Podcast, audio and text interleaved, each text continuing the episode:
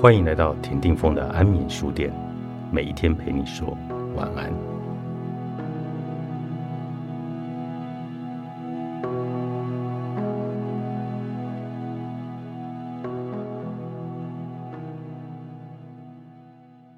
有个名词叫做期待焦虑，有的人会害怕无法符合他人的期待。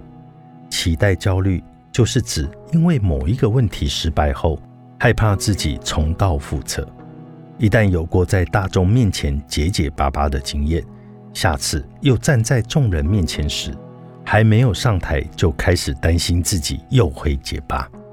这种人小时候因为无法达成父母的期待而被责骂，他们不断累积这样的体验，永远担心无法符合父母的期待。长大后，现实生活中的对方对你没有任何的期待。或者不会因为无法符合他的期待而责怪你，但是这种人还是担心会被眼前的对方责备。现实生活中的人并没有在责怪你，他不会因为期待落空而责备你。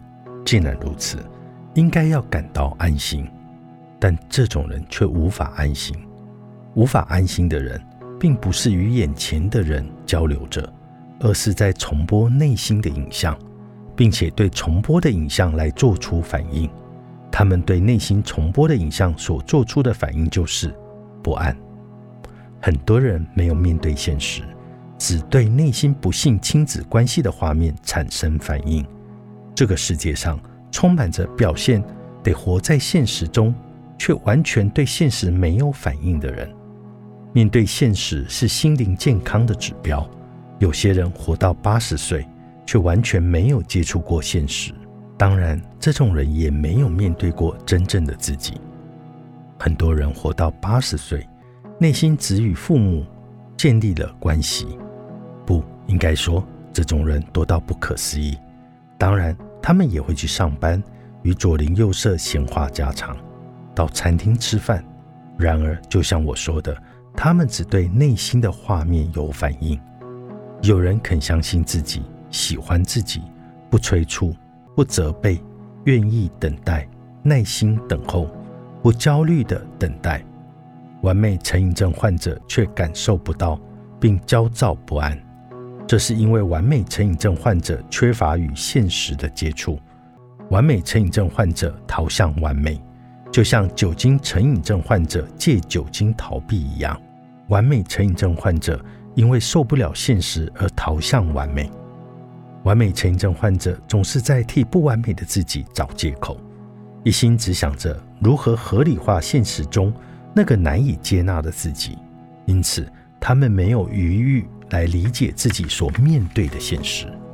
完美成瘾症患者忘了自己也是一个有血有肉的人，他们没有接触到身边的现实，也没有正视自己内心鲜明的情感。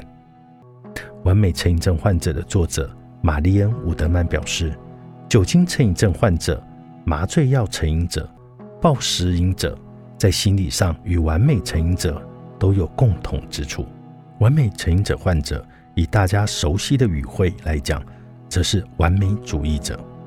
他们或许认为自己是与毒瘾者或者暴食患者截然不同的优异者，然而心理荒芜。是他们与这些人的共同之处。若能够察觉到这一点，也是使他们戒掉完美成瘾者的出发点。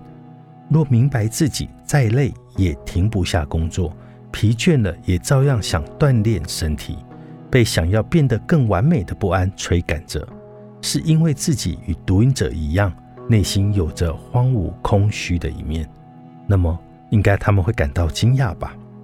如此一来。就会认真的想要戒掉完美了。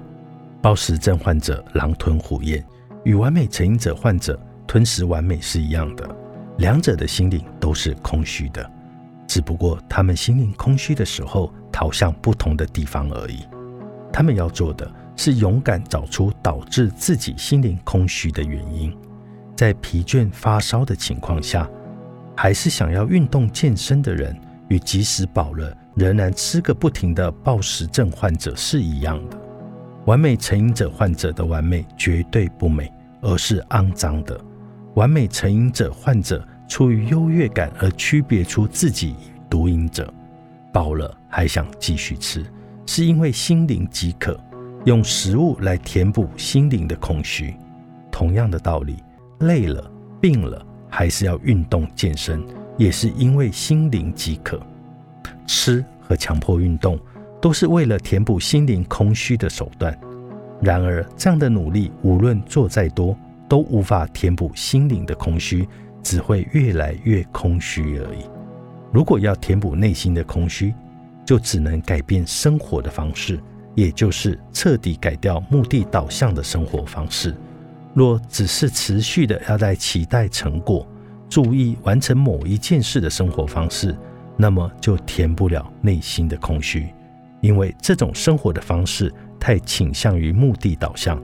达成目的并非不好，但失去平衡可就不是一件好事。极端的目的导向反而会令人牺牲一切去取得成功。若一个人可以取得平衡，在为了成功而努力的同时，也懂得与朋友开心聚餐，就不会罹患暴食症或完美成瘾者。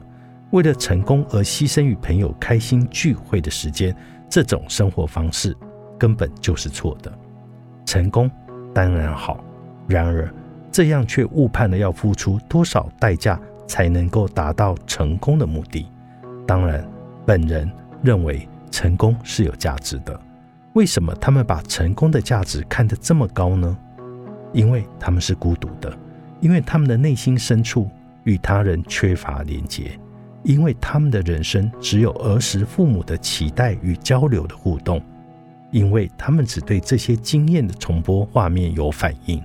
更重要的是，他们不容许自己流露出自然的情感，他们不允许自己拥有人类天生不完美的那一面，所以变成完美成瘾者。别再假装当好人很快乐。作者：加藤第三世贸出版。